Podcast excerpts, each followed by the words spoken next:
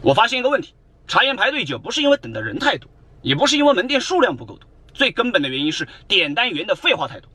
每次你去点单，他们不讲完话术，你根本插不上嘴。